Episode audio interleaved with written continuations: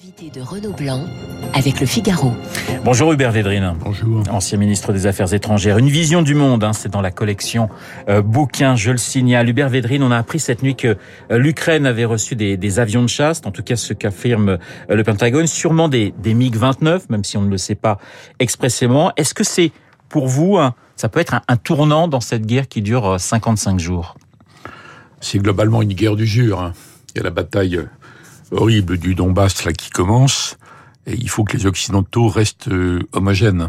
C'est très important pour l'avenir de ce peuple ukrainien, cette nouvelle Ukraine qui a surgi. Parce que même si euh, ce que pensent les Russes sur l'histoire de l'Ukraine n'est pas entièrement faux, même quand ça nous paraît délirant, c'est évident qu'il y a une nouvelle Ukraine qui est apparue dans cette affaire autour de ce président Zelensky. Donc il faut vraiment tout faire pour que cette Ukraine-là, ce peuple ukrainien, ait un avenir. Euh, après, il y a la question du rendez-vous après après demain avec la Russie un jour quand même, mais on n'en est pas, pas là du on tout. On n'en est pas là. Par rapport à ça, il faut adopter des mesures qu'on puisse tenir. Ça serait pire que tout qu'il euh, y ait une sorte d'escalade du côté occidental maintenant, et qu'à un moment donné, pour des raisons de dissension entre les Américains et les Européens ou entre Européens, on tienne pas. Alors là, je m'interroge, je ne sais pas les modalités de l'opération que vous citez.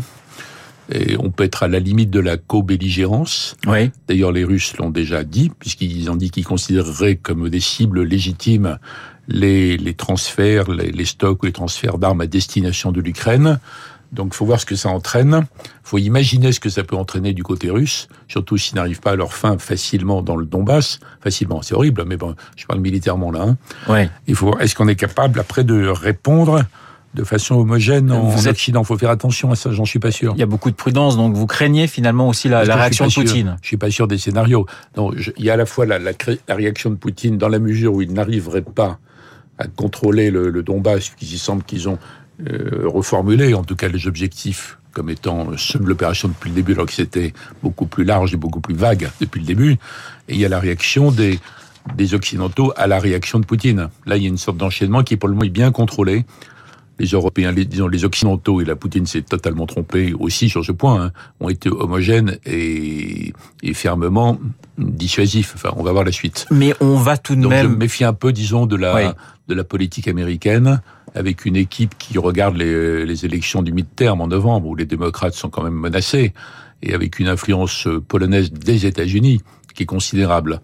Donc je dis pas non, parce que vu les horreurs de la guerre, euh, on peut pas écarter ça euh, d'emblée. Hein. Mais est-ce que Il faut être sûr de pouvoir tenir ça. ce que vous dites aussi, c'est que sur cette question d'armes offensives, l'Europe peut être plus divisée qu'on ne le pense. Elle pourrait, elle l'est pas pour le moment. Oui. Elle l'est pas, elle est un peu sur le, dans le débat sur le gaz, par exemple, parce que la- l'Allemagne peut pas se priver du gaz russe, en réalité. Bon, en tout cas, pas avant longtemps. Bon, il y a des divisions, mais c'est des nuances pour le moment. C'est pas des oppositions. Si on entre dans le, le risque de l'escalade militaire proprement dite, là, je pense que des divisions apparaîtront et je pense que ça serait mauvais. Il n'y a aucune négociation possible aujourd'hui. La diplomatie euh, euh, n'a pas lieu d'être. On va dire jusqu'au 9 mai. On parle de cette date du, du 9 mai, qui est une date symbolique pour les pour les Russes, puisqu'on célébrera la, la fin de la, la Seconde Guerre oui, ça, mondiale c'est et la qui victoire. inventons ça. Ça, c'est nous qui l'inventons ou c'est ou c'est effectivement un objectif de Poutine de dire je veux une grande victoire avant le 9 mai? Ou Enfin, pour il le l'a- 9 Il l'a jamais dit comme ça, on n'en sait rien. C'est Oui. les Occidentaux qui essaient de, de réfléchir, de théoriser ce que peuvent être ces objectifs. Donc euh, peut-être pourquoi pas, mais on voit bien que de- au début c'était beaucoup plus vaste. L'offensive, ils se sont, disons, euh, refocalisés sur le sur le Donbass. On ne connaît pas bien ses intentions après. Et en fait, vous voyez qu'il y a beaucoup de spéculation. On on n'en sait rien. Et l'idée occidentale, c'est de disons d'arrêter la guerre si c'est possible, mais il n'y a pas de négociation en vue, hein, En fait, Hubert Védrine, sans est- faire la guerre elle-même. on- Mais vous parlez de négociation, mais il n'y a pas de négociation. Ouais. Il y a une opération militaire. Il y aura un moment donné délicat pour les Occidentaux. C'est si les, les, les Ukrainiens, le président ukrainien, qui est si formidable, à un moment donné se résigne. ce qui pour l'instant n'est pas le cas. C'est pas le cas du Ouais. tout. Mais si à un moment donné il se résigne momentanément, tout en demandant que dans l'avenir il y ait des référendums dans le Donbass et des choses comme ça, que feront les, les Occidentaux par rapport à cette évolution politique possible? On n'en est pas là, mais il faut essayer d'imaginer dans tous les scénarios ce qui préserve l'homogénéité occidentale et ce qui la met à mal. On est toujours finalement. pas de la, c'est pas de la prudence, Ouais. c'est des scénarios. Hubert Védrine, on est toujours finalement sur cette même question. Que veut Vladimir Poutine? C'est-à-dire que c'est une question qu'on se posait avant la guerre, qu'on se pose depuis le début de la guerre, et on a toujours du mal à, à cerner ce que souhaite le maître du Kremlin. Oh, La synthèse de toutes les analyses, c'est qu'il veut re-russifier l'Ukraine. Russifier, avoir une Ukraine qui est soit remise dans le giron euh, russe, soit qui, est, euh, qui n'a pas d'autonomie, qui peut pas euh, contredire, encore moins défier la, la, sa vision de ce que doit être la Russie. En résumé, c'est ça. Quelle forme ça peut prendre? Là, ça a pris des formes violentes de guerre. Donc, il faut que nous, par rapport à ça, on résiste dans cette guerre du jure, ouais. qui est pas que militaire, elle est également psychologique et politique.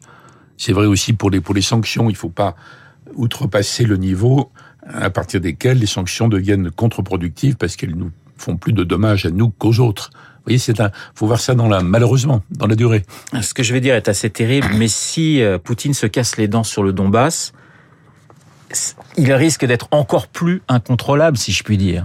C'est un risque, ça. Enfin, c'est terrible à dire. Hein, pas incontrôlable, il est déjà incontrôlable. Oui. Personne ne le contrôle déjà aujourd'hui. Il pourrait aller encore plus loin oui. dans, dans, dans, oui. dans, dans, dans, la folie. Oui, il peut y... non, c'est pas la folie. C'est trop facile du point de vue. Le délire. Ben non, même pas. Même pas. Non, il peut aller encore plus loin, point. Ouais. Et ça veut dire escalade avec des armes encore plus terribles. C'est la question euh, chimique, voire atomique. Je n'y crois pas, mais on peut pas l'écarter quand même, et on peut pas démontrer que c'est pas que c'est pas un risque, ou même l'élargissement. Taper sur des cibles précisément où il y a des des, des armes en préparation. En Pologne, en Roumanie, ils considèrent que ce sont des co-belligérants. Et là, ça met l'ensemble de l'Alliance Atlantique les, les, alliés. Euh, taper la Pologne, c'est taper l'OTAN.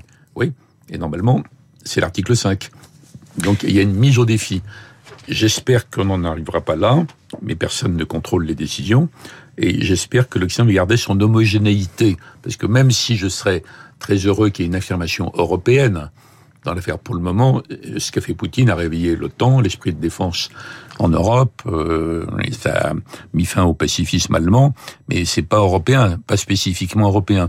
Il faut pas perdre de vue cet objectif-là. Il y a la guerre, Hubert Védrine, il y a également la présidentielle. La politique étrangère n'a jamais été un point décisif dans une campagne présidentielle, mais tout de même, là aujourd'hui, on a ce conflit, et puis on a, j'allais dire, deux visions de la place de la France dans le monde, celle d'Emmanuel Macron et celle de Marine Le Pen, qui sont deux, deux visions diamétralement opposées. La politique étrangère n'est jamais débattue en tant que telle, de façon académique. Oui. Il y a toujours des événements internationaux, des risques, des espérances, des menaces, des, des phénomènes qui amènent l'opinion à se cliver. Là, ça me paraît tout à fait évident que il est, la raison, c'est de voter Macron par rapport à ça. De même que euh, je crois qu'il faut euh, soutenir ce qu'il a tenté de faire depuis le début, c'est-à-dire maintenir malgré tout, quelle qu'en soit la difficulté, un lien avec Poutine, tout en parlant régulièrement avec le président ukrainien.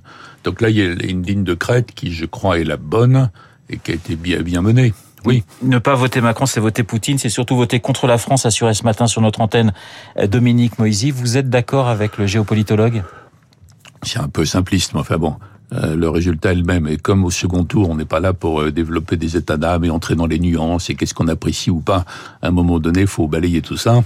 Euh, personne n'est complètement, ça n'arrive jamais que dans un second tour, il y a des gens qui soient complètement d'accord avec l'un ou avec l'autre. Mais c'est ça le problème du choix. Mais qu'est-ce qui vous... Donc je pense que c'est oui. la, la raison même pour nous. Je pense que, indépendamment de la, la crise, indépendamment des, euh, de la, les analyses sur Marine Le Pen, je pense que compte tenu des défis énormes, énormes, qu'attendent la France après cette échéance, la raison même, c'est de voter Macron. Je pense que c'est le mieux à même de, de conduire la France, pas lui tout seul, mais enfin la France, à relever les fameux défis si Marine stratégiques, Pen... écologiques, ouais. socio-économiques, etc., etc. Projetons-nous dans la suite. Hein. Oui, mais moi je vous parlais de la, des, des questions internationales. C'est vrai que si, si Marine Le Pen l'emportait, ça serait une vraie rupture avec ce qui a été la politique étrangère de la France. Il y a bien sûr eu des grandes nuances, mais il y avait quand même une certaine continuité, quels que soient les, les présidents en place. On ne sait pas très bien ce qui se passerait en fait, mais il y aurait une c'est plus la même logique du tout. Il faudrait distinguer ce qui se passerait dans d'autres pays, mais c'est un, c'est un cas d'école. Moi, je n'y crois pas personnellement. Et puis les réactions extérieures. Donc c'est là où le regard des autres sur nous changerait, notamment au sein de l'Union européenne, mais au sein de l'Alliance atlantique, serait sans doute déterminant. Vous parlez de, on parle de Donc la. Donc revenons à la raison. Mais vous, vous, vous souhaitez le débat, c'est ce soir entre Marine Le Pen et Emmanuel Macron il y aura forcément une passe d'armes sur l'Ukraine. Il y aura une passe d'armes sur la situation internationale. Oui, forcément, oui. Oui. Et vous, vous, attendez quoi justement du, du, du chef de l'État ce soir et du candidat, euh, candidat. Macron bah, Pardonnez-moi, du candidat Macron et face à face à Marine Le Pen sur cette sur ces questions justement d'international? Bah, le but du débat, c'est de mettre à jour les les incohérences dans le camp d'en face. Voyez. Ouais. Et puisque vous prenez la question Macron face à Marine Le Pen, euh, elle a parlé d'un rapprochement avec la Russie, entre l'OTAN et la Russie. Bon.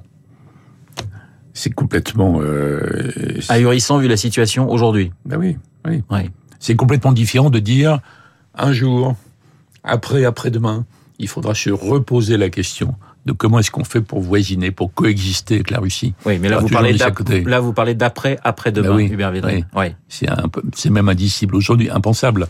Mais il y aura quand même toujours un, un peu plus russe. On parlait de la campagne, il y a eu cette proposition ce week-end à Marseille d'Emmanuel Macron qui a plaidé pour que le futur Premier ministre, s'il était élu, soit en charge de la planification écologique. Cette planification écologique, c'est l'enjeu absolu pour demain? Ah, Pour l'ensemble de l'humanité, oui. C'est quand même un vrai enjeu que la Terre demeure habitable. Si on prend les analyses les plus inquiètes des scientifiques, je ne parle pas des écologistes politiques, oui. sont une autre espèce, mais je parle des scientifiques qui sont tous écologistes. Ils ne sont pas dans les partis écologiques, mais ils sont tous écologistes. Oui, le fait que la, la planète demeure habitable, c'est un enjeu, c'est l'enjeu vital global pour l'humanité. Bon, alors par rapport à ça, il y a une course de vitesse entre ce qui détraque la vie sur la planète et ce que j'appelle moi l'écologisation comme on parlait d'industrialisation autrefois, pour montrer que c'est un processus. Il y a le rapport du GIEC qui est sorti il y a quelques jours qui nous donne ça, trois sur ans. Le climat, c'est oui. sur le climat. C'est sur le climat, oui. Donc, il dit dans les trois ans, il n'est pas dans les négatifs parce qu'il dit on peut encore faire des oui, choses. Alors un. Il y a oui. tout un courant de l'écologie qui dit c'est foutu. Oui. Donc je pars au fond d'une forêt avec des sacs de riz et j'attends la fin. Bon, ça c'est pas du tout mobilisateur, c'est même euh, contre-productif comme approche. Donc dans cet esprit-là, comme je crois qu'en effet il faut écologiser tous les modes de production et tous les modes de vie progressivement, ça va en 5, 10 ans, 20 ans, 30 ans, etc., que c'est complètement différent selon l'agriculture, l'industrie et compagnie, avoir une planification indicative, je trouve ça très bien. Je trouve que c'est une bonne idée. C'est une bonne idée. Alors moi-même, j'avais proposé il y a une dizaine d'années qu'il y ait un vice-premier ministre chargé d'être un peu le, le whip, vous savez, le fouet. Oui. Parce que je ne crois pas qu'on puisse avoir un ministère de l'écologie qui gère en même temps l'agriculture ou l'industrie. C'est contradictoire. Mais il faut une incitation générale. Alors la proposition qui euh, qu'a qu mise en avant le président, mais ça c'est pour parler à certains des électeurs de Mélenchon, ceux qui hésitent entre le, le vote Macron, le vote Le Pen et l'abstention Mm. par rapport à ça.